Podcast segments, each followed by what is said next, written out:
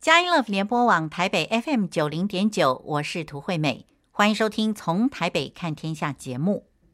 今天是元月二十八日，星期天。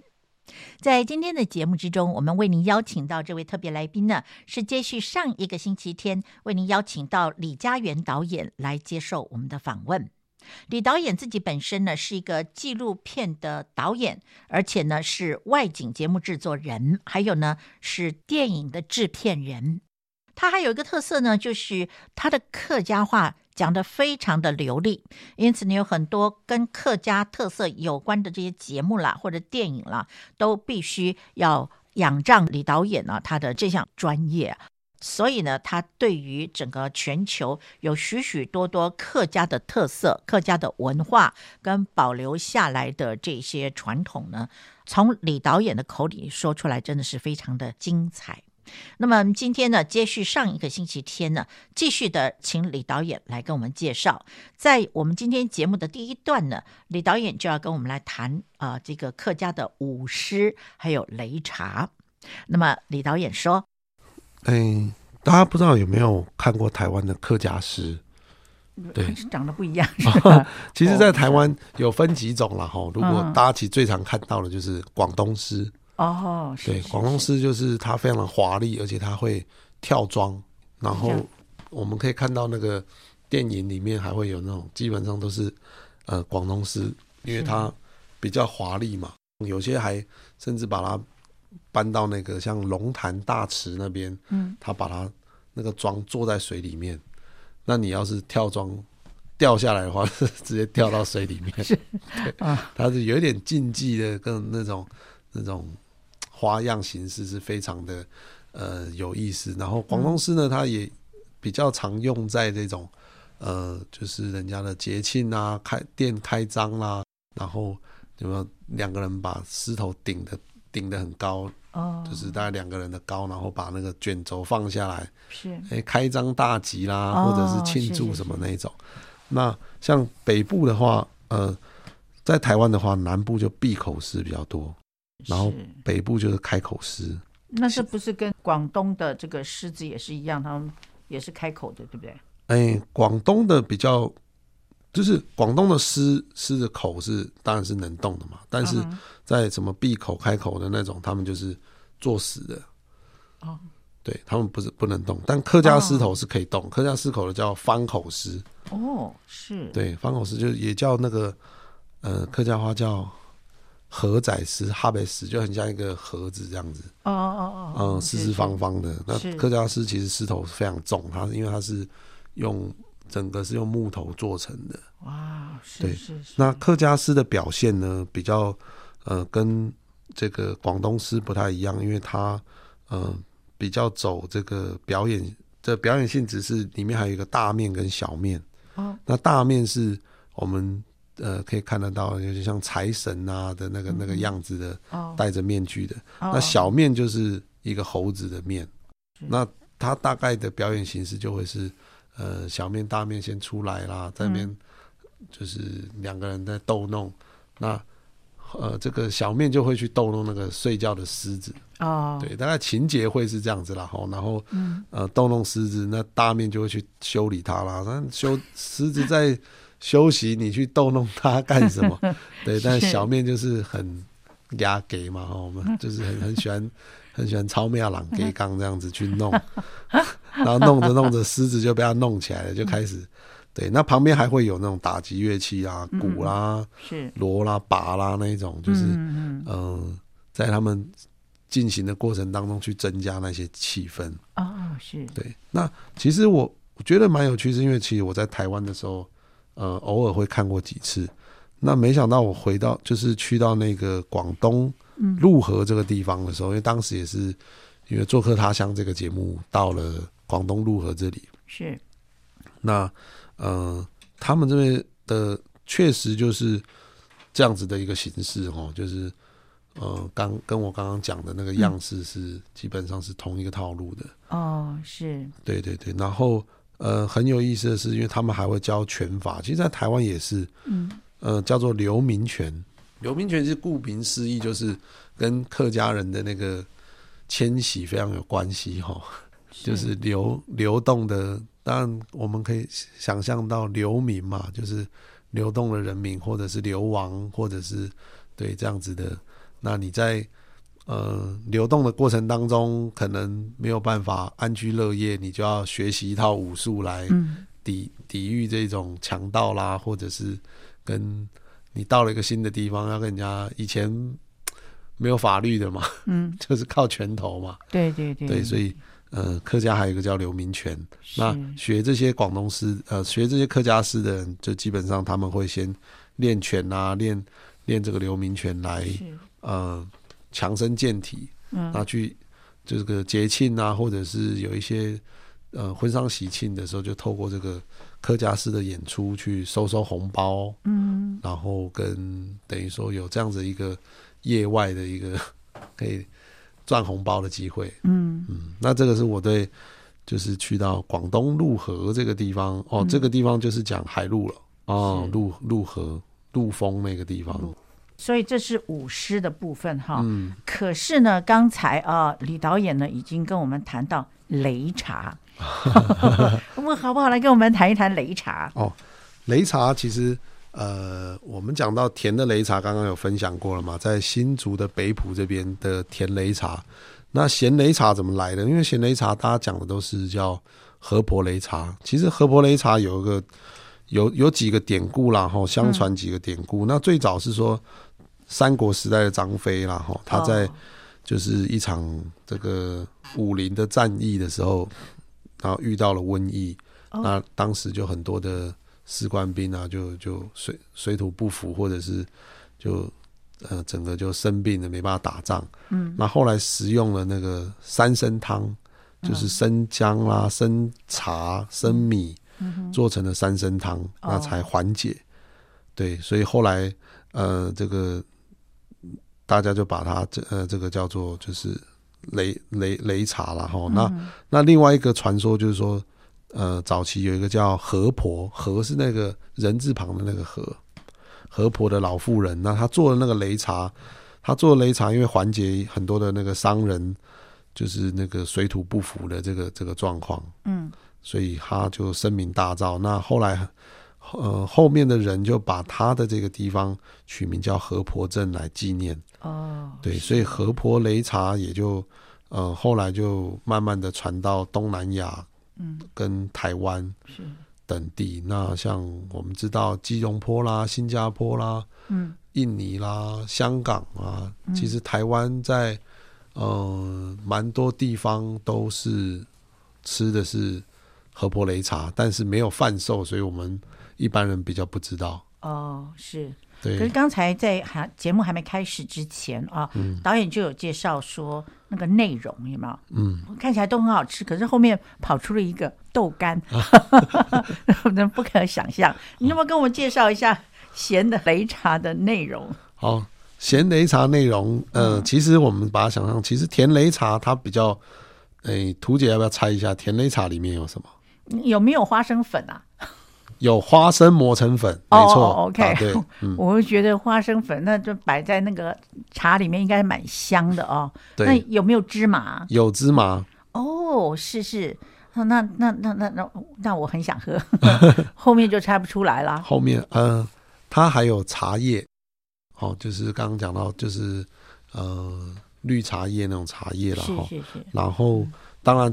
甜擂茶的话，它还有什么淮山啊，然后十几种的中药材。哇，对，这也就是那个时候，呃，徐徐志渊，就是我，我刚好去年拍了一个客台的纪录片，嗯，那今年还会继续做，就是整个台湾的饮食相关的这个纪录片。是，那他当时就是，呃，因为他有中中医背景，他还去大，当时早期还去大陆去念这个中医。是，那回到台湾的时候，其实蛮，当当然一开始在这个北埔那边还发展还不是那么观光的时候，他也是，呃，为了家里生计也找过各种工作啦。嗯，那他有一次吃到那个这个咸擂茶的时候，他就哎呦，这个东西能吃吗？这样 跟图姐的想象一样。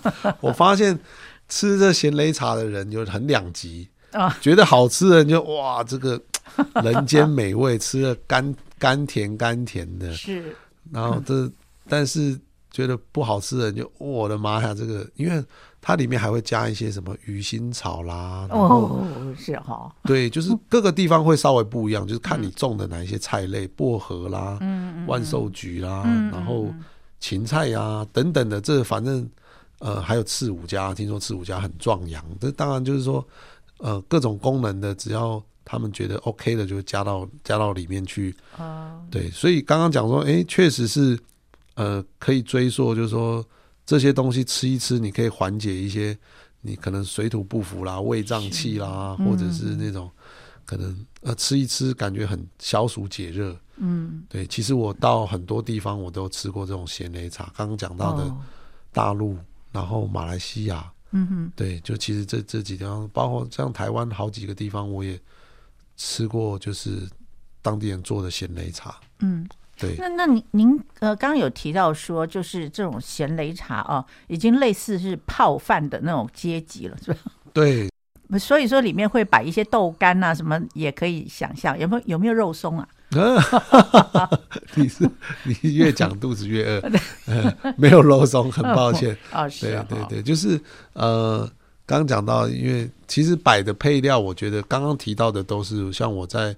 呃，马来西亚吃到的时候也会有，其实是豆干丁呐，哈。哦，是是。对，豆干丁，然后呃，很常会摆的还有那个豆子，葱条啊。哦。豆子也是切丁这样子。是。对，那你吃起来就很像，怎么形容呢？你把它想象成那个。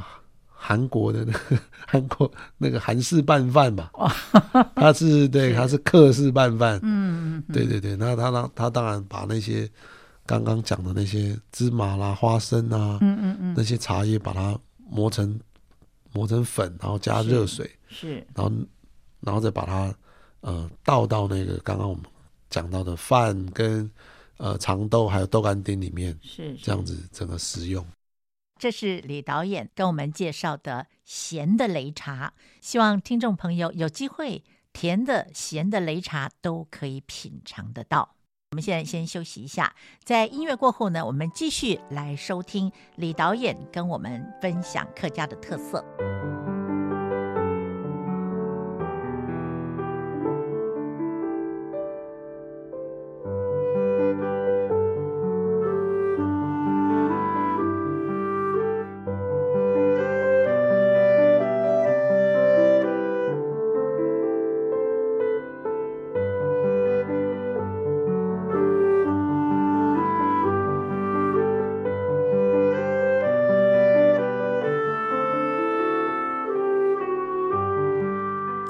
联播网台北 FM 九零点九，您现在所收听的节目是从台北看天下，我是涂惠美。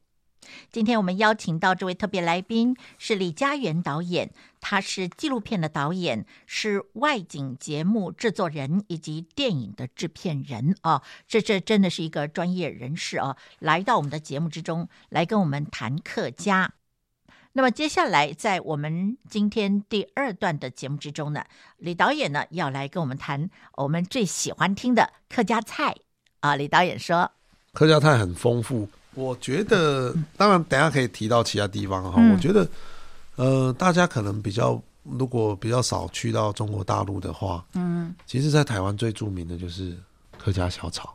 哦，是是是是，但在这个地方，基本上在海外都吃不到。哦，嗯，台湾的比如说客家小炒啦，梅干扣肉啦，然后大风小风啦，嗯哼，就是焖煮肉嘛哈，哦哦哦，然后姜丝大肠啦，嗯嗯，然后凤梨炒木耳啦，嗯，啊，什么凤梨炒木耳？这怎么吃啊？你先不要管怎么吃，放到嘴巴就吃了。哦，是，然后对这些呃，其实，在台湾。可以，我们把它定义出来的，比如说早期讲四问四炒，哦，四温四炒，四问四炒，然后跟到现在的很多研发出来的新的客家菜，其实在，在在大陆是没有的。哦，这样是。对大陆比较，嗯、呃，像我比较知道的，其实他们都以地方性比较强烈了哈。像嗯、呃，我知道的有一个地方，比如说福建，他们有九斗碗，因为九是呃早期是皇帝数嘛，所以九斗碗就是九个碗。那以前达官贵人或者是皇皇族，他在吃饭的时候才能够九道菜。Oh, 对，上上到桌上这样子，是是是。对，那当然这九道菜就有很多的，其实，在我们看起来就很像那种中破塞的那个那个菜单哦，开出来的一些一些功夫菜。嗯嗯嗯。对，那呃，比如说讲到美食的话，在四川这个地方，就是刚刚讲到九斗碗也有，然后像客家伤心凉粉。这个伤心凉粉，其实我们那时候去哦，就是说，呃，因为很辣嘛，然后辣哦，第 一种讲法是这样，然后就很辣，吃了一直流眼泪，是伤心凉粉。但是比较有考究的讲法是说，呃，因为当时客家人来到四川之后，制作凉粉的时候，就会勾起对家乡的无限思念，所以叫伤心凉粉。是，对。那在大陆的这个各个地方的对客家菜的。这个这个体现也就也就会有点不太一样，对。所以你看，这讲到吃，还是会想到家乡哈。是，这真的是，嗯，客家人的特色。嗯，不过台湾很有趣是，嗯，像我今年拍的这个纪录片里，也有也有一个那个台湾这三年有办了一个客家小炒的。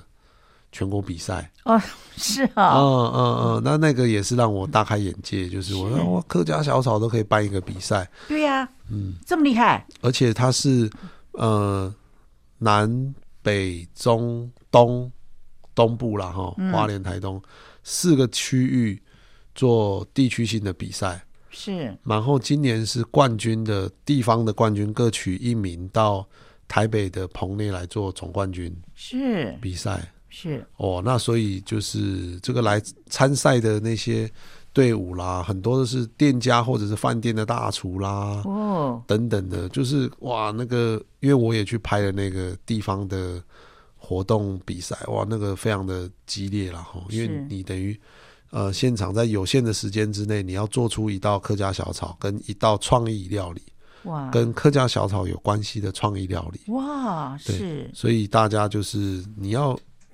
有时候不是说你想好怎么做就好，你要想好它的评判机制啦，嗯、或者是呃，比如说你菜送到那个评审的，因为总共二三十组嘛，嗯，你评审吃到你的东西的时候，可能也过了快半小时了，嗯，你要怎么让他送到他嘴里的时候还是热乎乎的？哦，是是，对，所以很多的制作的技巧，有一些呃曾经参赛过的，他就有一些优势，哦，对，那。呃，大家也都非常踊跃，这个这个，但因为比较可惜的就是说，他的比赛都办在六日嘛，嗯，活动嘛，对，那六日是大部分餐厅的这个就是生意最好的时候，嗯，对，所以其实还是呃，整个坊间可能。还没出动出来比赛的的这个这个佼佼者还大有人在哦，是对对对。那他们的这个特色，其实客家小炒不是就是那个样子吗？什么鱿鱼丝啊，什么什么之类的。那那到底要怎么样变化，可以得就是说得到评审的青睐呢？好，我们先讲客家小炒哦。客家小炒，鱿鱼丝、猪肉干、嗯，豆干、嗯，芹菜，嗯，呃，还有什么？算还是什么？大概大概这四样是主要的基基础了哈。嗯。那呃，比如说像呃，有些地方它豆干就用大豆干。哦，是。就是什么大溪的那种大豆干，哦，那个吃起来口味不一样。哦。然后有些地方呢，比如说像刚刚提到的，呃，印尼，有没有？刚刚提到印最早提到印尼三口洋那边是。呃，有一个东西叫天贝。是，那是什么？天贝其实就是呃黄豆制成的，有点像豆干，但是它又比较酥脆一点哦。然后它会把它融入到里面，是对。那每一个地方会加入的的东西会有一点点不一样。不过其实最主要比的就是说，因为像今年那个他他除了比客家小炒之外，他还比了一道就是创意料理。创意对对，其实创意料理是相对的，呃，拿分数的关关键呐，哈。Uh. 所以像今年我们看到的那个，像高雄，他拿到地方区冠军的，他就是呃，把这个客家小炒，他融入了当地的食食材，比如说芋头。哦。Oh. 因为他那个店家在高雄甲仙嘛。哦。Oh. 所以甲仙最有名的就是芋头。嗯。所以他把这个。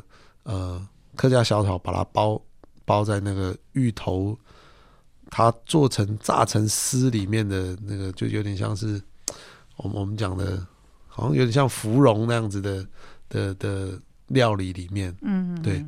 那像花莲那边，花莲那边它更有趣的是，哦，今年拿到冠军总冠军的一个队伍是，嗯、呃，当地有一个东西叫做叶玄花。哦，呃，叶玄花有点像，呃，像金针花吗？就是说，叶玄花大家比较少听到，嗯、其实它能用的时间点大概就那一天。我说的那一天，就是说，我们那时候去拍叶玄花的摘采的时候，是半夜三点去的。哇，是，呃、因为它早上四五点的时候，嗯，呃，那个花苞要在准备要开的那个时间点采下来。哇！因为它是最大的，然后准备要开了，它一开了就不能用了。哦，它一开了就就呃，它的使使用价值就就变得很低。所以呃，当地有一个店家了哈，当然也没有替他打广告，不过 因为他也这也是公开的资讯，叫联记。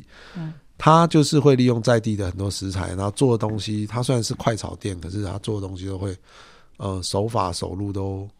蛮蛮讲求用心的，所以，嗯，他呃，他取的那个名字还叫什么？我想一下，叫蒲公英的思念吗？对，就是很会取名字，嗯，因为因为他那个，而且拿到冠军的不是客家人哦，哦，对，是哦，大概有我后来知道说，大概参赛的里面啊，已已已经有一半以上的不是客家人，嗯嗯，对，第一届的时候。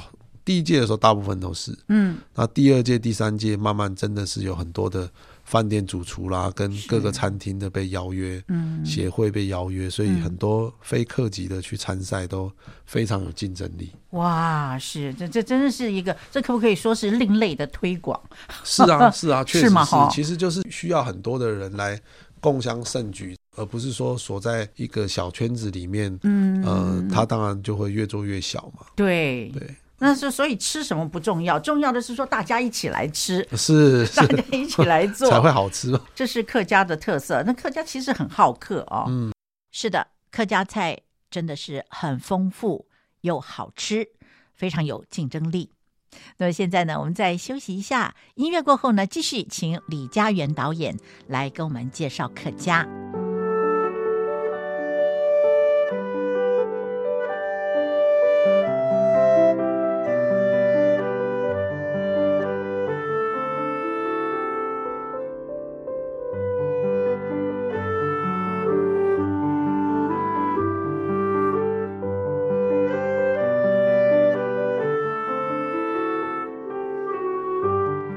Love 联播网台北 FM 九零点九，您现在所收听的节目是从台北看天下，我是涂惠美。在今天从台北看天下的节目之中，为您邀请到的这位特别来宾是李嘉源导演，他是纪录片导演、外景节目制作人以及电影的制片人。那么在刚才呃，我们节目的第二段里面呢。李导演跟我们谈到的是食物，特别提到了两个，是我现在想要跟您再进一步解释的，就是四文四炒，是客家专有的一个客家菜的代表。那么当然，它也会彰显出客家人吃苦耐劳、勤劳俭朴的特性了啊。那什么叫四文四炒呢？文就是指用慢火把菜肴煮软煮熟了以后，呃，当然是美味可口的啊，来上桌。那么炒呢，就是用热油来爆炒，所以呢，你需要挑选一些特别的食材，好让它炒出来以后有它的特色嘛。哦，不论是四文或四炒，都各具特色。呃，让我们看到了就垂涎三尺啊！希望有机会能够好好享用一下。那么四文包括了酸菜文猪肚，还有文炕肉。排骨文菜头、肥汤文笋干等等，这些都是非常有名的四文菜肴。四炒呢，最有特色的就是客家小炒嘛，啊，另外呢就是猪肠炒姜丝、鸭血炒韭菜。俗称咸酸甜的猪肺凤梨炒木耳，这就是刚才呃李导演跟我们谈到的凤梨炒木耳啊。现在可能这道菜啊已经把猪肺给淘汰掉了吧？不然的话，李导演为什么不跟我们说是猪肺凤梨炒木耳呢？不过我们相信这些菜都非常可口。另外呢，呃，李导演还提到九斗碗啊，九斗碗基本上来讲就是在农村人家里面啊。把自己家里面现成已经烹饪熟了，呃，可口的这个菜啊，包括了鸡鸭鱼肉蛋等等呢，再加上时令的蔬菜，就把它做成了家常的菜肴，叫做九斗碗啊。譬如说有什么菜呢？啊，让我读给你听：有芙蓉蛋、清蒸鸡鸭、蒸杂烩、甜烧白、咸烧白、粉蒸肉、蒸肘子。宫保鸡丁、韭黄肉丝、鱼香肉片、白油干片、椒麻鸡块、火爆双脆、糖醋里脊、白汁三鲜、酱烧肘子、姜汁热窝鸡、粉蒸鸭条等等啊，都是九斗碗里面非常有名的代表菜肴。那当然啦，在农村之中，一定会自己去腌制腊肠、腊肉、酱肉等等了啊。那这在九斗碗的餐桌上呢，你也是可以找得到的。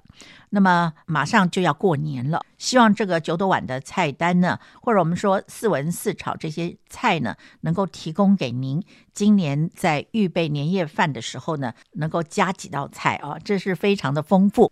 那么接下来，李导演要来跟我们介绍的是四菜一汤。那我们想说，四菜一汤就是跟刚刚一样，都是食物嘛？哦，其实不是的，那是呃非常有名的建筑啊。这个建筑呢，四菜一汤呢，是福建的土楼的一种名字。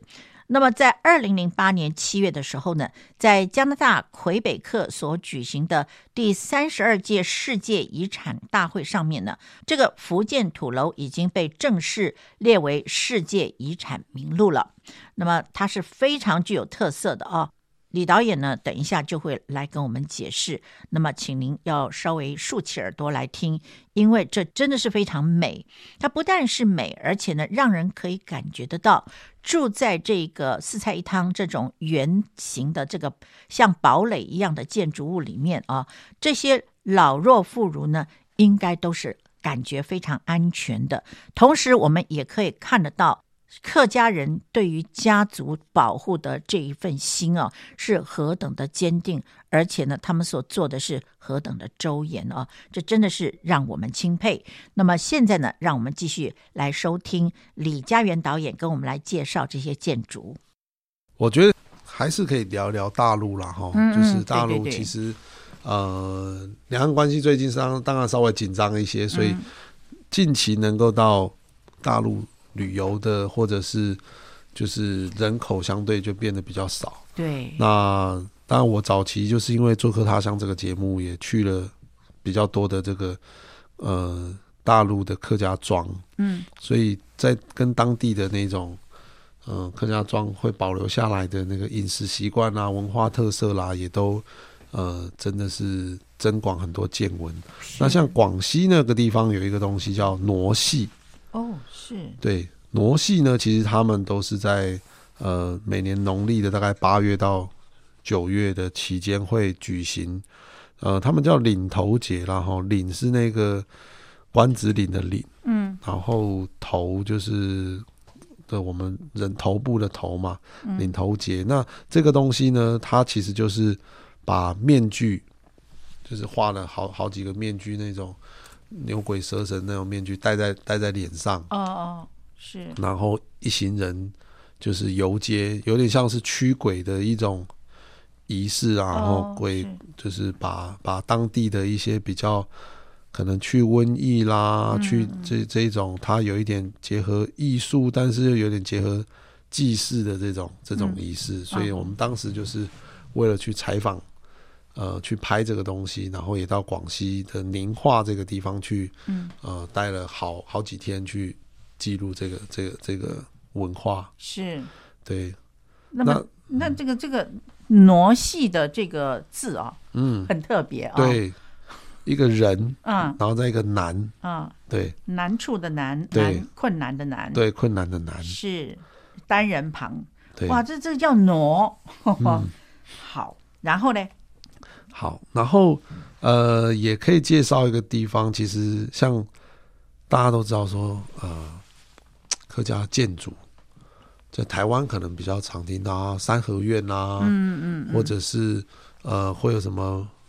那个马背啦，什么金木水火土的那种那种形式，其实在，在在大陆这个地方，它大家最以前早期最常听到就是四菜一汤了哈。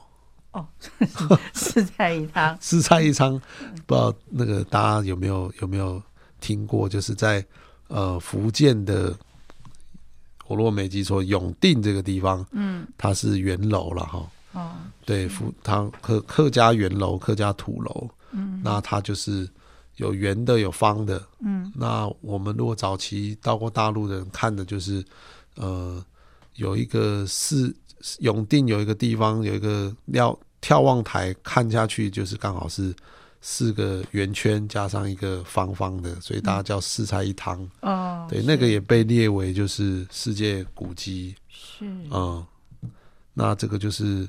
呃，福就是广呃福建这一边的这种这种客家古建筑。那其实，在江西这个地方，呃，也是它江西大部分就是那种四方形的的的围楼，比较像是台湾的三合院。可是更早的时候会讲四合院哦，对，就是它可能会四合院，其实最大的功能就是在于防守哦，是。对，所以在江西那个地方，因为它更靠近在内陆嘛，所以他当时那个呃，他们的土楼或者是我们讲的那个围屋，在当地都讲围屋，嗯，其实就是为了要防御被那个外面的，就是盗贼入侵，所以他在那个呃，像台湾很多的早期的建筑里面也看得到，会有那种枪孔。就是架那个枪炮的那个位置的那个枪孔，就是里面的男丁啊，如如果外面有人入侵的时候，他是要有呃可以放哨，可以对外就是防御的这样子一个地方。对，所以在江西龙南那个地方也是很多的客家土楼、客家围楼。我们听到李导演所谈到这个建筑物，特别是福建土楼啊，或者刚才导演说在其他的省份也有这样的土楼。那么我们知道，在二零零八年啊，第三十二届世界遗产大会上面呢，福建的土楼已经被正式的列入了世界遗产名录了啊。它这个建筑物真的，当你看到，你真的会觉得。啊，这真的是一个很好的堡垒。我们住在那里面呢，会感觉到真的是很有安全感。这种土楼呢，这种围楼啊，我们说这围楼啊，不是讲危险的围啊，这个围是范围的围，围墙的围啊。福建的围楼呢，它的造型，呃，听众朋友，您有空的话，你可以上网去看看它的照片啊。那么，这真的是四菜一汤的那个形状啊。几个圆形的建筑，也有方形的建筑摆在那里，你可以感觉好像餐桌上摆的四菜一汤，既有画面，而且呢，我们又可以感觉得到客家先民对于呃子孙的爱啊，让我们也可以呃进一步的想象得到，我们亲爱的阿巴天父对于用他自己的形象样式所造的人，他是何等的疼爱。那我现在在这里呢，就休息一下。在音乐过后呢，我们再来听李导演跟我们分享，除了在台湾、在大陆的这些客家民族的文化特色之外呢，全球是不是还有其他地区也有客家人的存在呢？他们的特色是什么呢？让我们现在先休息一下。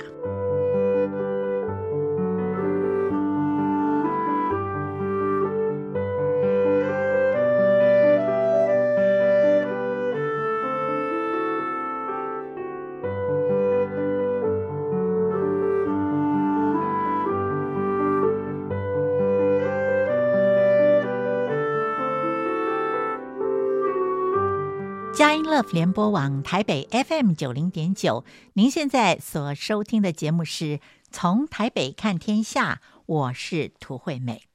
今天邀请到节目中这位特别来宾是李佳源导演，来接受我们的访问。李导演呢，他是纪录片的导演，是外景节目制作人以及电影制片人。他还有一项特长，就是客家话讲得一流的棒。啊，所以呢，他有很多的机会做很多特别的节目，像《两代人两地情》了，《做客他乡》等等这些节目呢，呃，以至于去到呃，这个可以说是读万卷书行万里路嘛，哦，他就先行了万里路以后呢，才去读万卷书，呃，非常特别的一位导演。那么接下来，李导演呢，要来跟我们介绍海外的客家人。我们知道海外啊，有好多地方有客家人，譬如像加拿大的温哥华、马来西亚、摩里西斯、留尼旺跟印度。那么对于摩里西斯这个地方呢，呃，李导演他跟我们分享他去摩里西斯的心得。李导演说：“对，我也是只有做这个做客他乡的时候。”哦。很幸运的去了摩里西斯，是对，它也是一个坐飞机会让你做到厌世的一个 一个一个对旅程。当然，因为它呃，我印象中没错的话是从香港转机嘛，然后到了南非的时候，嗯，对，它还在南非旁边的马达加斯加岛。嗯，嗯，马拉加斯加岛大家比较，大家有看过那卡通嘛？哎，对对对他 在马拉加斯加岛旁边的一个 一个我们讲比较就是像芝麻大的一个一个一个地方哦。对，它呃，就是它面积我现在不太记不太起来，不过它确实可能绕岛一周，嗯，maybe 就是两个小时的大小这样子。是是是，对，这摩里西斯其实不是那么大。对，那它是一个。早期是一个法国的殖民地，嗯，对，所以那边的官方语言就是呃法语，嗯嗯，对。那我当时比较有趣的是跟一位客家歌手叫刘荣昌，嗯嗯，对，我们一起去那边做了一个纪录片的拍摄，嗯，我觉得很特别。为什么台湾人要漂洋过海到那么远的地方去发展啊？或者是这这没有没有别的地方了吗？你一定要跑到那么远地方？嗯，但。呃，当然，我后来身边也慢慢发现说，哎，其实也很多就是台湾人。我我后来也有同事，就是他的就是先生啊，或者是朋友，他是摩里西斯的的客家人，然后、嗯、然后比较有名的是，呃，现在应该已经搬回台湾的一对姐妹，然后姐姐叫侯明明，对，那她当时就是摩里西斯的一个日报的呃主编，是对，所以她也。在那个摩里西斯，呃，很长就是待在那边。他最早其实他爸爸带他们过去的。哦、那很有趣的是，是摩里西斯他这边的那个纸币上面印的肖像是华人，哦、也就是客家人。那边的客家人的这个贡献，然后其实在整个世界海外来讲，其实你都可以追溯的感受得到，就是说海外的客家人也好，华人也好，其实嗯。呃像不管是在马来西亚或或印尼，都是很大的经济或者是这种制度的建立者。嗯，对，这个都会让我们在呃阅读很多这种文献的时候，让我们觉得很很钦佩。嗯，对，尤其是我们刚刚讲到婆罗洲，嗯，婆罗洲最早期在那边有建立了一个地方政权，叫做南方共和国。是，对，那个就是。呃，从广东那边，当时也是很大批移民到呃，我们讲婆罗洲，就是马来西亚那边的那个那个，我们叫做运猪仔。哦，对，猪仔就是说运一批的那种呃当地的男丁，然后到印尼或者是婆罗洲那边，就其实他们都是去挖矿，哦，去当矿工，然后去当去当劳动力这样子。嗯，那。呃，能够在那边生存下来，自己自立门户，呃，建党结派的这些后面，呃，很多都就是在地方有一番成就。嗯哼，对，那所以我们刚刚讲到的，就是南方共和国的创始人就是罗芳伯，后面也很多人在对对他的这个故事做很多的描述跟研究。是，对对对，这这些就是早期到海外去打拼的这些客家人所。建立起来的很 很棒的一些事迹，是对，哇，这真的是不简单哈。我们知道，呃，李家园导演呢，只是当然不是只拍客家了啊，但是光是拍客家，好像你是世界到处去这样游览了一圈呢，我我可能还不止一圈呢。那换句话说，客家人呢也很厉害哈，是在世界各地呢都有啊，那就被被导演找到了。我最后有一个问题想请问，很简单的一个问题，就是说，您刚刚讲到说去摩里西斯坐到坐飞机坐到厌世哦，那您刚刚有提到说在印尼去到山口洋坐十八个小时，就包括转机啊等等各方面了哈。那去到摩里西斯，你大概如果说是从台北出发的话，大概要花多少时间呢？哎，花多少时间？其实我忘记了，但是我只记得在飞机上就是醒来吃，吃完就睡。虽然怎么醒来还又又。反正他只要开灯就是喂食，然后关灯就是叫你睡觉，你就觉得哦天哪，这样还到底还要吃几餐？受够了，这样 好难。对，了解啊，这真的是为了这个拍这些纪录片哈。李家园导演呢，实在是付出了极多的心力啊，忍耐到了受够啊，不敢不敢不敢。对，因为刚刚讲到，其实很多就早期出去的人，那更是辛苦。是，对他们可能是塞在船舱里面的。我们看到那些故事，是对九死一生的那种什么早期来台湾到东南亚各地打拼的那些先民，才是对。我们有飞机有座位坐，就不敢讲苦了。对对对，是了是了，是真的了啊、哦。那我们也很佩服，就是说不只是客家人，华人也是一样啊、哦。世界各地到处都有华人，那么他们做的这些工作呢，很多都是很基层的。那可是呢，他们真的是受到很多的艰苦，更不要讲说很多的种族歧视等等这些也都在里面了。今天呢，我们真的非常感谢李佳媛导演哦。真行了万里路嘛啊，然后真的带回来，让我们知道说，在海外的客家人是怎么样兢兢业业的啊，在打拼，然后呢又保存着这些文化，还发展出很多很有趣的，譬如说，就算是在台北好了，在台湾好了，那做一个客家小草，可以有这么多的连结啊，对，这实在是让人很安慰啊。还有那个小男孩啊，看到了母亲回到家乡的时候变成这么活泼，哦，这么样子有有。有感情，然后要离开的时候，他痛哭流涕啊！嗯，这这些点点滴滴，让我们知道客家人很多的美好的一些回忆，或者是说激励人心、这个刻骨铭心的这些感觉，他们都化成一股力量，就是继续努力啊！嗯，我真的很佩服。那李家园导演呢，自己本身也是客家人，那么你走完了万里路以后，就跑回来念研究所，这也真是很让人佩服啊！那真的非常谢谢导演，您今天来接受我们的访问，你要不要跟我们做一个很简短的这个结论？哦，结论吗？不敢讲结论呢。希望，诶，屠姐，嗯、呃，对这个这一次的那个邀约，还能够跟大家分享到一些很不错的一些田野。那也相信，也期望，就是有机会我还可以再再过来跟跟大家分享。因为我近期还有一个计划，就是说刚刚提到的一些，呃，早期去到的一些。